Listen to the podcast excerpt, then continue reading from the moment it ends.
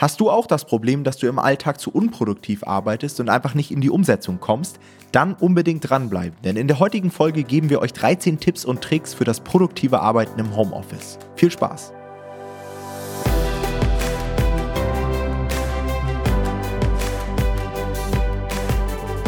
Hallo und herzlich willkommen zu einer neuen Folge vom Verlagsniveau Podcast und heute soll es einmal um Produktivität im Homeoffice gehen, wie du es endlich schaffst, dich aufzuraffen und bei Amazon KDP durchzustarten. Und Auslöser dieser Folge ist eine Facebook-Nachricht, die wir bekommen haben vom Timo. Und Timo hat mir geschrieben, dass er als Student immer wieder Probleme hat, durch seinen ungeregelten Tagesablauf wirklich in die Umsetzung zu kommen. Und hat mich einmal darum gebeten, dass wir weil wir ja schon ein bisschen erfahrener sind und schon eine Weile selbstständig sind, einfach mal ein paar Tipps und Tricks dazu raushauen. Und darum soll es heute einmal gehen. Wir haben 13 Tipps und Tricks für selbstständige Arbeiten im Homeoffice vorbereitet. Ja. Ihr kennt ja sicherlich den Spruch, Umsatz kommt von Umsätzen, ein Spruch, der hier auch im Podcast immer mal wieder gedroppt wird und der 100% wahr ist. Ja. Es bringt euch nichts, wenn ihr hier immer diesen Podcast launcht, YouTube-Videos guckt und euch immer mehr Wissen aneignet, und am Ende aber gar nicht in die Umsetzung kommt. Und ja, ich weiß, es ist teilweise schwierig, mit dem persönlichen Alltag irgendwie noch nebenberuflich was aufzubauen. Ja, der eine ist Student, der nächste hat vielleicht Kinder, wiederum anderer ist irgendwie Fulltime eingespannt im Job, arbeitet 60 Stunden und jeder hat andere Voraussetzungen, aber wichtig ist es dann wirklich auch was gebacken zu bekommen, denn nur die Bücher, die veröffentlicht werden, können am Ende auch Geld einbringen. Und deswegen haben wir diese Tipps vorbereitet. Ich würde sagen, Jonathan, ich starte einfach mal direkt mit Tipp 1. Und das mhm. ist so ein bisschen so ein Standardtipp, den wahrscheinlich jeder schon mal gehört hat, den aber die wenigsten tatsächlich auch umsetzen. Und zwar kenne dein Warum und setze dir wirklich Ziele. Ja, ich baue jetzt hier nicht großartig anfangen mit AIDA Prinzip bei Zielen und so weiter. Ich glaube, jeder was, weiß, was damit gemeint ist. Aber auch da gilt es wieder auch einfach umsetzen. Also nicht nur irgendwie mhm. ein Ziel im Kopf haben, sondern sich wirklich mal hinsetzen und zu überlegen, warum möchte man dann überhaupt Geld mit Büchern verdienen? Ja, und da gibt es ja ganz unterschiedliche Motivationen. Also bei mir war es damals so, dass ich unbedingt Geld verdienen wollte, um mein Studium zu finanzieren. Ja, wiederum bei einem anderen ist es so, dass der abkotzt im Job und sich denkt, boah, ey, ich möchte endlich so mein eigener Chef sein, mein eigenes Ding machen. Wiederum ein anderer sagt, hey, ich arbeite hier 60 Stunden im Job, der Job an sich ist cool, aber ich will einfach mehr Zeit für die Familie haben. Und ganz andere Leute haben irgendwie als großes Ziel, mit ihrem eigenen Online-Business um die Welt zu reisen, ja, und wollen deswegen ja in die Ortsunabhängigkeit und das mit Büchern auf Amazon. Und da ist es ganz, ganz wichtig, sich wirklich mal die Zeit zu nehmen, sich hinzusetzen, das aufzuschreiben. Ich persönlich visualisiere mir sowas auch immer ganz gerne. Also ich habe wirklich mal so eine Art, wie sagt man dazu? Genau, so ein Vision Board, habe mir das wirklich mal visualisiert, was ich alles machen möchte, wo ich hinreisen möchte, was ich vielleicht später auch mal besitzen möchte. Habe mir Bilder meiner Familie daran gehangen und so weiter. Und sowas motiviert mich einfach. Ja. Hm. Und dann als zweiten Tipp, den ich euch noch persönlich geben kann, ist, setzt euch nicht unbedingt immer nur Zahlen als Ziele. Also ich sehe ganz viele Leute, gerade im Amazon KDP-Business, die sich sagen, ja, ich will nächstes Jahr fünfstellig werden. Und es ist auch ein Ziel, was man erreichen kann. Das sind auch ganz coole Ziele. Aber viele Leute scheitern eben auch an solchen Zielen, weil sie sich das gar nicht so richtig vorstellen können und weil es einfach nicht greifbar ist. Ja, weil niemand hat eine mhm. Vorstellung davon, wie viele Bücher muss ich denn überhaupt veröffentlichen, um 10.000 Euro zu verdienen. Ja, pro Monat. Also ich rede jetzt nicht vom Jahr, sondern pro Monat. Ähm, das heißt, ich finde es viel, viel geiler, Ziele zu setzen vom Output her. Dass man zum Beispiel sagt, hey, ich möchte in den nächsten zwölf Monaten x Bücher veröffentlichen oder in den nächsten sechs Monaten. Ja, und das ist viel, viel greifbarer und dadurch auch viel leichter umzusetzen. Genau, und dann, wenn man sich so ein äh, Warum gesucht hat oder sein Warum gefunden hat, vielmehr, ähm, geht es ja trotzdem irgendwie daran, man muss ja trotzdem praktisch arbeiten. Also dieses ganze Überlegen, wo will ich eigentlich hin und so, ist ja dann tatsächlich auch wieder nicht so richtig die Umsetzung. Um, um dann aber wirklich um Umsetzung zu kommen, empfehlen wir, dass du ihr euch feste Arbeitszeiten blockiert. Ja?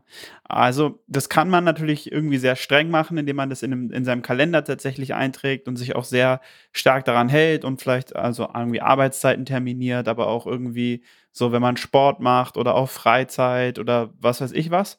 Ähm, oder man sagt sich halt, okay, ich will üblicherweise von dieser bis dieser Uhrzeit arbeiten und hat so erstmal feste Arbeitszeiten. Wenn ihr dann irgendwann merkt, ihr habt auch verschiedene Arbeitsblöcke in eurem in dem, was ihr macht, dann macht es definitiv auch Sinn, diese Arbeitsblöcke hier auch nochmal zu unterteilen und feste Arbeitsblöcke an vielleicht festen Tagen zu festen Uhrzeiten zu haben. Das macht es für euch einfacher, weil ihr einfacher hier die Dinge einsortieren könnt quasi und nicht alles so ganz frei ist. Ja, diese, man will zwar die, als Selbstständiger schon diese Freiheit haben, aber es bringt noch mehr Freiheit quasi, wenn man sich dann doch bestimmte Regeln wieder auferlegt, äh, denen man folgt. Hört sich immer erstmal irgendwie konterintuitiv an, aber es ist tatsächlich so, dass ihr dadurch noch mehr Freiheit gewinnt, wenn ihr euch solche Regeln ähm, so ein bisschen auferlegt. Und das ist dann auch eine Typfrage. Also da kann man auch nicht sagen, so ist richtig oder falsch, sondern der eine ist halt eher so, sieht es ein bisschen lockerer, der andere braucht es halt, wie gesagt, dass er das sehr strukturiert hat, alles in seinem Kalender hat, sich sehr genau daran hält. Und das ist auch beides völlig in Ordnung. Ja, ich habe da so ein bisschen was von Duke übernommen. Ähm, Duke aus unserem Team ist ja letztendlich der Experte für Produktivität und habe mich da so ein bisschen an seinen Slots orientiert. Also er hat wirklich, wie du es beschrieben hast, ja so feste Slots in seinem Kalender und mir hilft es extrem, eine gewisse Grundstruktur zu haben in so einem Tag. Dass ich wirklich sage, hey, ich habe irgendwie einen festen Slot, da mache ich Sport, ich habe einen festen Slot, da mache ich so kreative Dinge, ja, wenn ich jetzt zum Beispiel einen Blogartikel schreibe oder Content vorbereite hier für den Podcast oder für YouTube, da bin ich einfach in einer anderen Verfassung, als wenn ich jetzt irgendwie Support mache oder so, ja. Mhm. Und das versuche ich immer auch nach Tagesform so ein bisschen abzustimmen. Also ich weiß zum Beispiel, dass ich am Vormittag sehr, sehr gut kreative Dinge machen kann. Ja, Content erstellen und so weiter. Und wenn ich dann lange gearbeitet habe, Richtung Abend, habe ich einfach kein, keine Kapazitäten mehr dafür. Und da mache ich dann eher so Dinge, wo ich auf Dinge nur noch reagieren muss, ja, wo ich Antworten geben muss und so weiter. Deswegen sind bei uns ähm, die Live-Calls im Coaching auch immer sehr gut gelegen für mich, dass die dann abends sind. Ähm, da bekomme ich eine Frage und da gebe ich eine Antwort drauf, muss jetzt aber nicht großartig kreativ sein und so weiter. Ja, und Kommt auf die Frage an, aber ja. genau. Und ich brauche einfach diese feste Struktur, die mir aber auch natürlich ein bisschen Freiraum gibt. Also ich glaube, es ist auch kontraproduktiv, das wirklich jetzt von Minute zu Minute zu timen und dann wirklich Punkt 12 Uhr zu sagen, okay, jetzt höre ich auf damit und mache jetzt das, aber mhm. ähm, so fixe Blöcke helfen, glaube ich, den meisten Leuten, auch gerade am Anfang, wenn man noch nicht so erfahren damit ist, selbstständig zu arbeiten. Ja, auf jeden Fall. Dann der nächste Punkt, Tipp 3. Suche dir einen Arbeitsplatz, der frei von Ablenkung ist. Klingt auch wieder relativ simpel, missachten aber die meisten, ja. Und da es ja hier auch um Homeoffice geht, ist das super wichtig, denn gerade zu Hause gibt es so viele Ablenkungen. Ich persönlich muss für mich sagen, ich hasse Homeoffice. Also ich mag das überhaupt nicht, aus meiner Wohnung zu arbeiten. Liegt aber auch daran, dass ich jetzt keinen keinen wirklich abgetrennten Raum habe. Also wenn ich von zu Hause aus arbeite, sitze ich quasi am Küchentisch und ich weiß, wie das bei mir ist. Ich fange dann an, Geschirr einzuräumen in, die, äh, in den Geschirrspüler. Ich fange an, noch eine Wäsche anzumachen. Und dann klingelt der Postbote und man ist abgelenkt und macht das noch und das noch. Und am Ende gibt es so viele Dinge, die einen ablenken. Und gerade wenn dann meine Freundin noch da irgendwo rumturnt, da kann ich mich dann überhaupt nicht mehr konzentrieren. Das heißt, für mich ist es wirklich essentiell, einen abgetrennten Arbeitsraum zu haben. Und das ist für mich einfach das Büro. Und ich glaube, das geht sehr, sehr vielen so. Nicht jeder hat ein Büro. Aber selbst wenn ihr jetzt irgendwie kein Arbeitszimmer oder ein Büro habt, dann sucht euch einfach einen Platz in der Unibibliothek oder einen Platz in einem Coworking Space mhm. oder einfach nur in einem Café, wo ihr in Ruhe arbeiten könnt. Das müssen jetzt auch nicht acht Stunden sein, aber einfach zwei, drei Stunden pro Tag helfen ja schon enorm ähm, bei KDP richtig was zu reißen. Total. Also ich arbeite jetzt das erste Mal wieder zu Hause, weil wir gerade umgezogen sind und ich ein richtiges Büro jetzt habe tatsächlich. Vorher ging es aber genauso, da musste ich auch ins Büro fahren, weil sonst kriege ich überhaupt nichts hin. Ähm, jetzt äh, teste ich das aktuell, aber ich bin trotzdem der Meinung generell, dass der Arbeitsplatz frei von Ablenkung sein muss. Also ich muss hier einen Platz haben, wo Ruhe auch im Raum ist, wo ich irgendwie nicht so viel Ablenkung sehe, wo ich tatsächlich mich fokussieren kann und äh, kann ich sehr gut nachvollziehen und würde ich auch genauso ähm, unterstreichen. Und passend dazu auch der nächste Tipp eigentlich. Und der ähm, heißt, sei nicht erreichbar. Also unsere, wir sind super abgelenkt von unseren Handys. Also vor allem ich bin extrem abgelenkt von meinem Handy. Und ähm, ich glaube, vielen Leuten geht es so, dass man, oder ich glaube, viele Leute haben tatsächlich, würde ich sagen, schon so wie eine Handysucht. Und da bin ich definitiv ähm, auch nicht äh, frei von leider. Und da ist dann halt immer die Gefahr, dass wir halt, wenn es dann einmal aufleuchtet, dass wir da dann schnell raufschauen und uns ablenken lassen. Und ähm, diese Erreichbarkeit oder dieses, dieses abgelenkt werden, das müssen wir eindeutig in den Griff bekommen, wenn wir konzentriert arbeiten wollen. Und da gibt es zumindest beim iPhone, ich glaube, es ist aber bei Android genauso, gibt es sehr gute Möglichkeiten. Früher gab es diesen Nicht-Stören-Modus. Mittlerweile hat ähm, Apple bei dem neuesten Betriebssystem auch so verschiedene Modi eingeführt, wie Fokus und so, dass man irgendwie genau einstellen kann, was für Benachrichtigungen dürfen durchkommen, was nicht. Und ähm, das ist was, was ich dann gerne mal anmache, weil dann leuchtet mein Bildschirm gar nicht mehr auf. Ich hatte auch eine Zeit lang komplett meine Push-Benachrichtigung mal ausgestellt. Ähm, das war auch mal sehr erfrischend. Und ihr werdet merken, also dass man tatsächlich weniger abgelenkt ist. Diese Funktion gibt es bei MacBooks übrigens auch. Ich bin mir auch sicher, dass es da bei Windows auch wieder ein Äquivalent gibt. Und das ist wirklich sehr, sehr hilfreich, um sich wirklich konzentrieren zu können von erstmal äußeren Einflüssen, die einen ablenken können. Ja, also ich nutze das auch seit einiger Zeit mittlerweile. Also ich habe erstmal grundsätzlich alle News-App von meinem Handy gelöscht. Also früher hatte ich sowas wie Kicker, ja, da wo dann jeder Transfer im Fußball irgendwie kam eine Push-Nachricht. Das hat ja so abgelenkt beim Arbeiten. also ich habe wirklich alles platt gemacht. Ich bekomme gar keine Benachrichtigungen mehr, auch wenn mir jemand auf WhatsApp schreibt und so weiter. Ich hasse das, wenn dann mein Handy aufleuchtet oder es irgendeinen Ton gibt. Also das habe ich alles platt gemacht. Mhm. Und ich bin mittlerweile so krass, weil ich halt auch so ein bisschen in so eine Sucht reingekommen bin, dass ich für sehr, sehr viele Dinge, die ich oft genutzt habe, gerade so Instagram, Facebook, YouTube und so weiter, dass ich da die App gelöscht habe. Sodass ich es wirklich ja. nur noch im Browser nutzen kann. Und klar, man kann da auch drauf zugreifen, aber es macht es viel umständlicher und es ist einfach nicht mehr so leicht zu bedienen. Das ist eine Maßnahme, die ich getroffen habe. Und was ich zum Beispiel sehr gerne nutze, ist ähm, so ein Newsfeed-Blocker. Vielleicht kennen es einige von euch.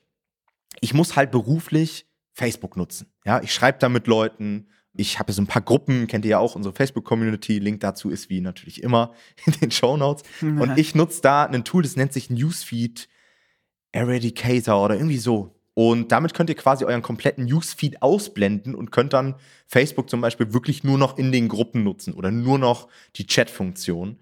Und ähm, das hat bei mir sehr, sehr viel Zeit letztendlich eingespart. Und was ich auch mal eine Zeit lang gemacht habe, es gibt so Tools, bei denen kann man bestimmte Webseiten blocken zu gewissen Tageszeiten. Da kann man zum Beispiel auch sagen, hey, wenn ich in dem und dem WLAN bin, dann sperr mir bitte YouTube, Instagram und Facebook, nur mal so als Beispiel.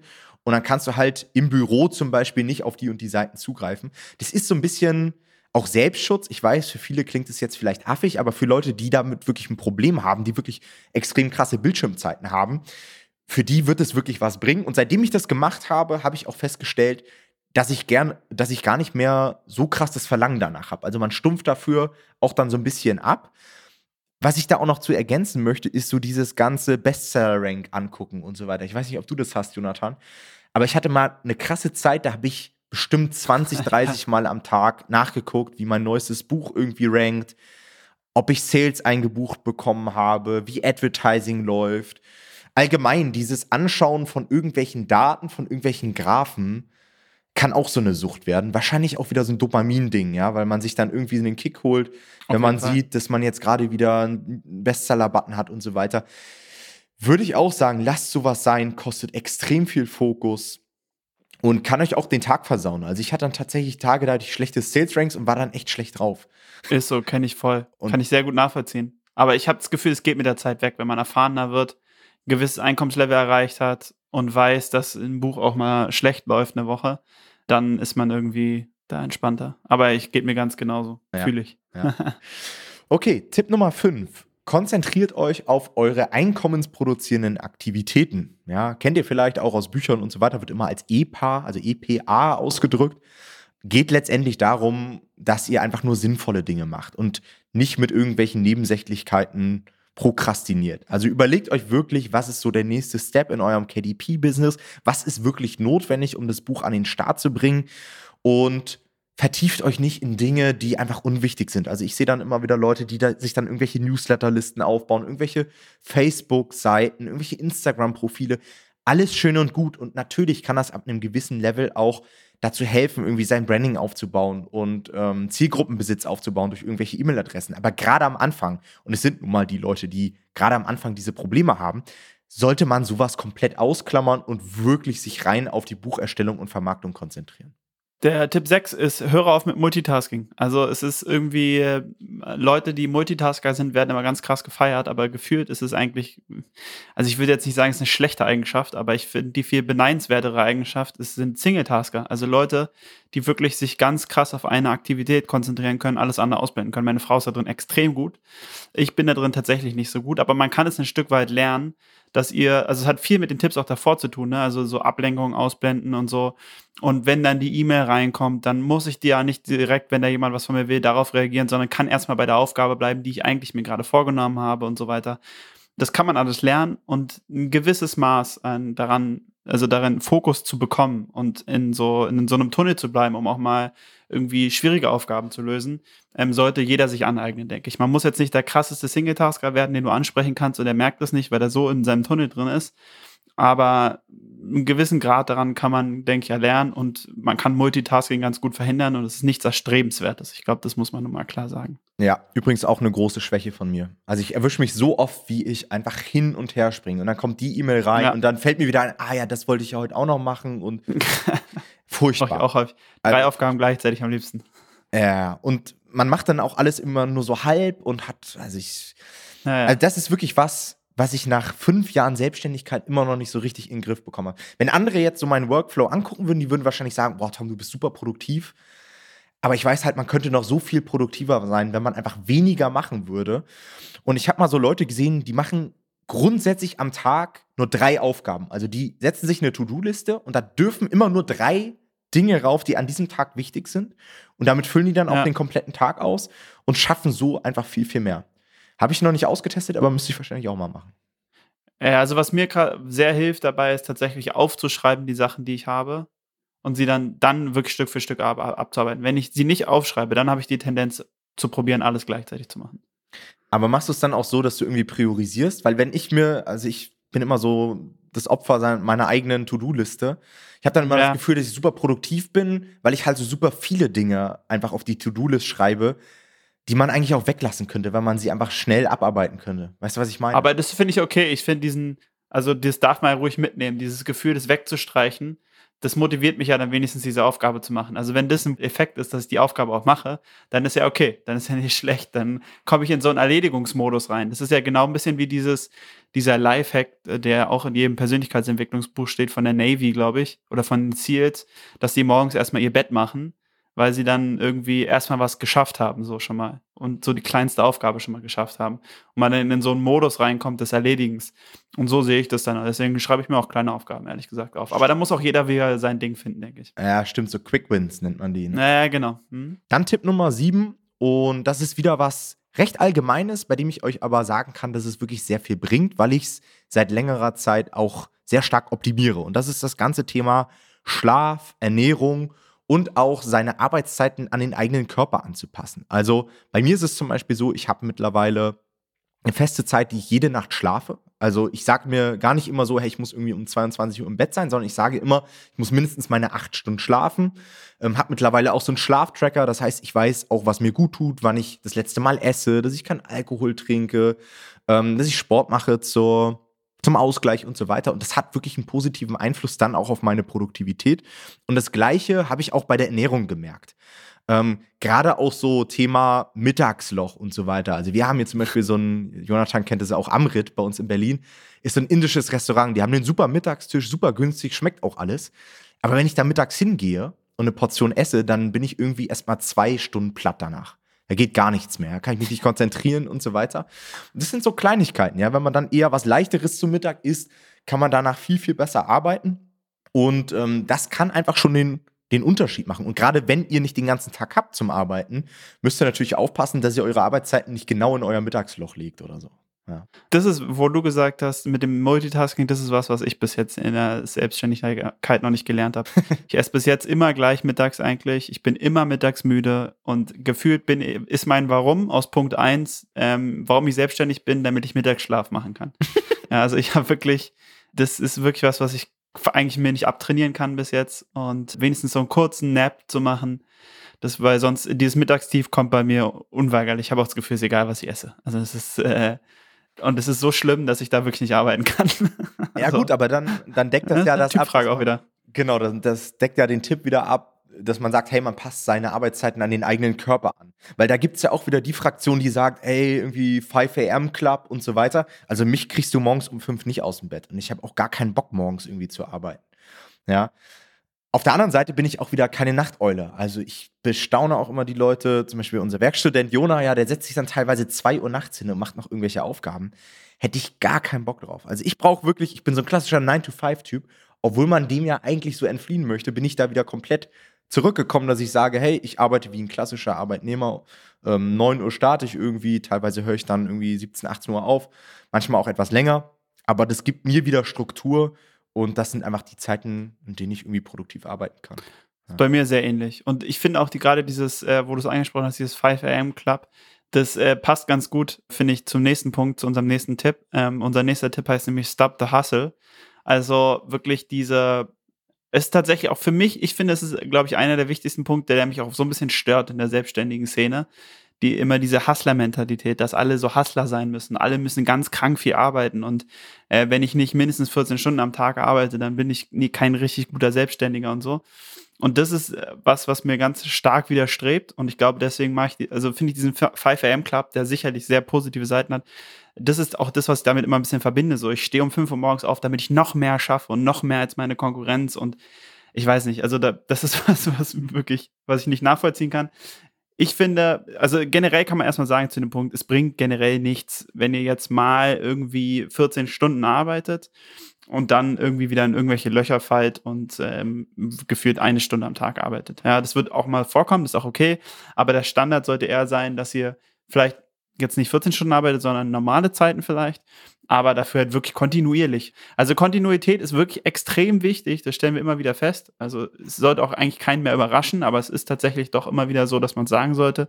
Es ist wirklich auch gerade bei KDP, man muss gar nicht so viel arbeiten, um ein vernünftiges Geschäft auf die Beine zu stellen. Ja, also ich bin der festen Überzeugung, dass man easy mit drei bis vier Stunden am Tag ganz locker hier eine ruhige Kugel schieben könnte und sehr, sehr gut Geld verdienen kann, wenn man weiß, was man macht.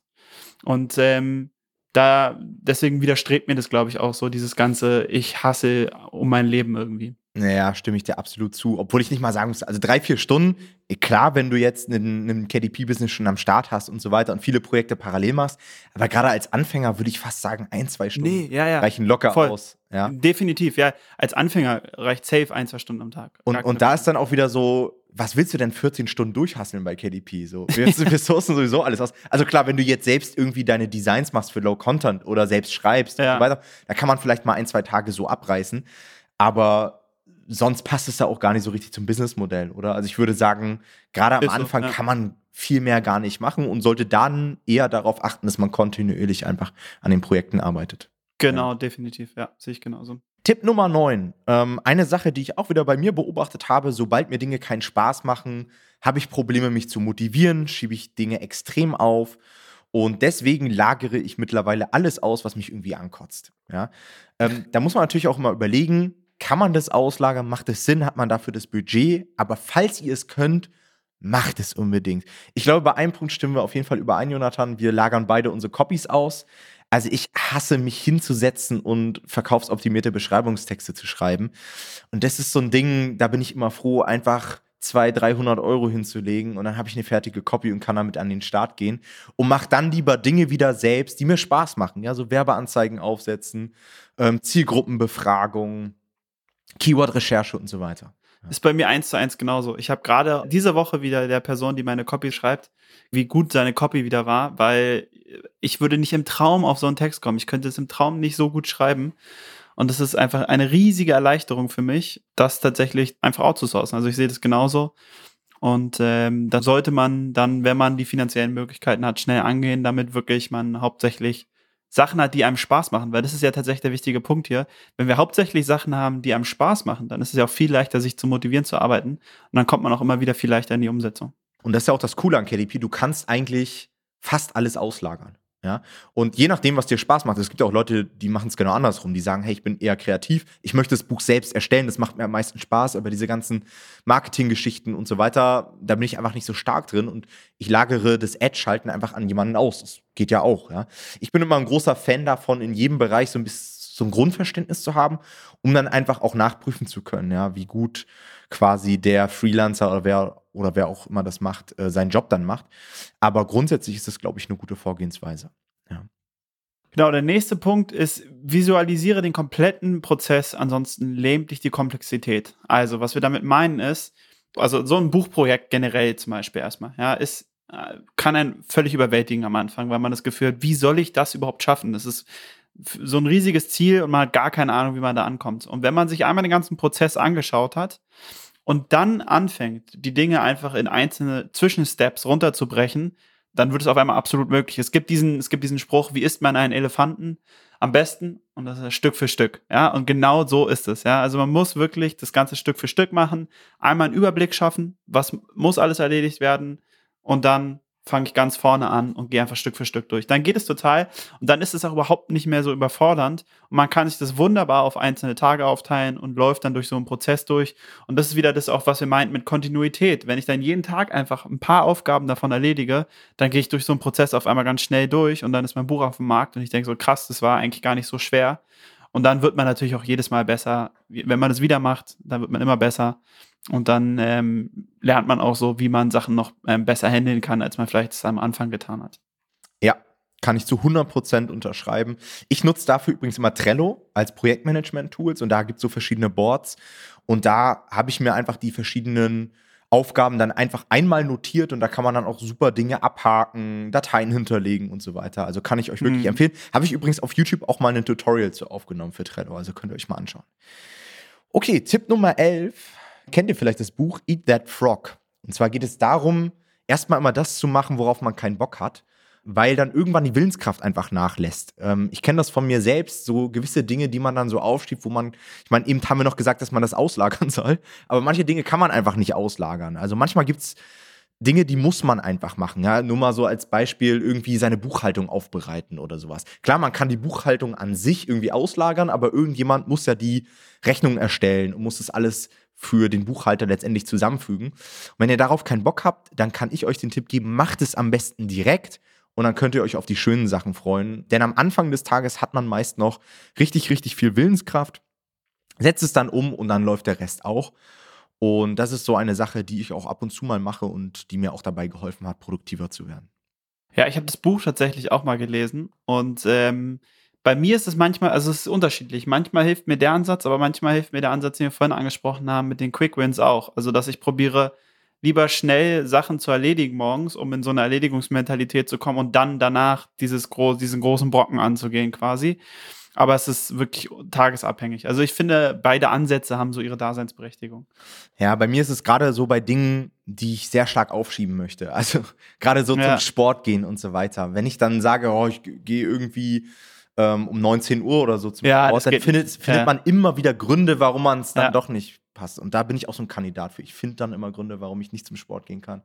Ja, das ist bei mir genauso. Das mache ich direkt morgens, weil sonst finde ich 20 Ausreden, warum es gerade nicht geht. das ist auch schön leer. Also ich genau. verstehe immer nicht, warum das alle um 19 Uhr erst gehen. Das ist der Tod. Und der ähm, Tipp Nummer 12, der vorletzte Tipp, das klingt jetzt vielleicht erstmal komisch, aber mach dich morgens fertig. Ja, zieh dir was Vernünftiges an und dann kannst du auch viel besser arbeiten. Das ist ein Tipp, der, glaube ich, jetzt während Corona sehr viel kommuniziert wurde. Also ich habe den sehr häufig gesehen, weil natürlich da alle Leute im Homeoffice saßen und wahrscheinlich am Anfang dachte man so, geil, ich kann in Unterhose arbeiten. Das ist auch vielleicht mal ganz lustig und vielleicht mal ganz entspannt, aber auf Dauer ist es tatsächlich nicht der Weg, meistens zumindest, zu sehr guter Produktivität. Also unsere Erfahrung ist, wenn du dich morgens ganz normal fertig machst, als ob du ins Büro fahren würdest, auch wenn du nicht ins Büro fährst, hast du meistens einen produktiveren Arbeitstag, weil dein Körper, du, es ist wie so ein, wie so ein Ritual vor der Arbeit quasi. Du bereitest deinen Körper darauf vor, dass er jetzt gleich arbeiten wird und ähm, das hilft tatsächlich und ist meistens besser, unserer Erfahrung nach, als wenn du aus dem Bett fällst und dann dich mit einer Tasse Kaffee vor den Computer setzt und einfach mal anfängst zu arbeiten. Also würden wir das empfehlen, aber wie immer, probiert es aus und schaut, ob es äh, bei euch selber auch so ist oder ob ihr halt die Leute seid, die lieber aus dem Bett fallen und dann richtig direkt loslegen können. Aber ähm, bei uns hat es auf jeden Fall sehr gut geholfen. Und abschließend Tipp Nummer 13, Sorge für Commitment. Und da muss ich ein bisschen ausholen.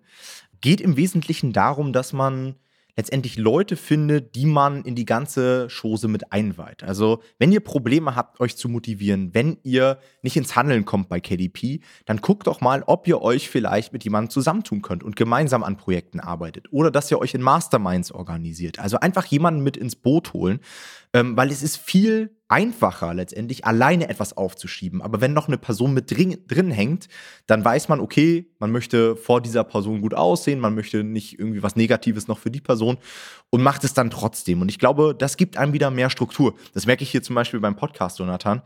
Wenn ich weiß, hey, wir nehmen am Donnerstag zum Beispiel Podcast beide auf, dann weiß ich, okay, ich muss den Content vorbereiten und so weiter und die Podcast-Folge wird auf jeden Fall kommen. Bei den YouTube-Videos habe ich schon das öftere Mal gehabt, dass ich mir dann am Samstag überlegt habe, ja gut, ich habe noch gar kein äh, Video so für Sonntag und komplett vergessen und ähm, habe es dann aufgeschoben und habe mir gesagt, okay, ja gut, dann habe ich mal eine Woche irgendwie kein Video. Ja, also ich glaube, dieses Commitment brauchen einige Leute auch. Und das ist tatsächlich auch etwas, was ich immer wieder bei unseren Coaching-Teilnehmern sehe. Denn das sind manchmal auch Leute, die schon davor KDP gemacht haben, die aber gesagt haben, hey, irgendwie komme ich nicht in die Umsetzung. Ja, irgendwie brauche ich auch in gewisser Weise diesen Druck. Und im Coaching selbst geben sie dann richtig Gas, weil da haben sie die Struktur, da haben sie dann die individuelle Betreuung durch uns, die Live-Calls, die anderen Coaching-Teilnehmer. Und da hätten sie dann einfach ein schlechtes Gewissen, wenn sie das nicht voll ausnutzen. Haben natürlich auch einen monetären Anreiz, weil man hat was investiert, man möchte dann dieses Coaching auch komplett durchziehen. Und das hat dafür gesorgt, dass die Leute dann tatsächlich auch viel krasser abliefern, als wenn sie das KDP-Business alleine angehen. Ja? Falls ihr Interesse an einem Coaching habt, bei uns bucht euch einfach mal eine Strategie-Session. Ja? Da geht einfach mal auf nomad-publishing.de slash Termin und da können wir uns einfach mal angucken, ob wir gemeinsam mit euch durchstarten können. Vielleicht ist es was für euch, um einfach nochmal mehr für Commitment zu sorgen und jeder hat da eine unterschiedliche Arbeitsweise. Einige Leute sind so die DIY-Leute, ja, die sagen sich, hey, ich will irgendwie immer alles alleine durchziehen. Und andere Leute brauchen einfach jemanden, einen starken Partner an der Seite, mit dem sie das Ganze zusammen umsetzen können. Alright. Das war's mit der heutigen Folge. Ich hoffe, dass wir mit den 13 Tipps so ein bisschen für einen produktiveren Alltag bei euch sorgen konnten. Und dann würde ich sagen, hören wir uns in der nächsten Podcast-Folge. Macht's gut. Ciao, ciao. Ciao.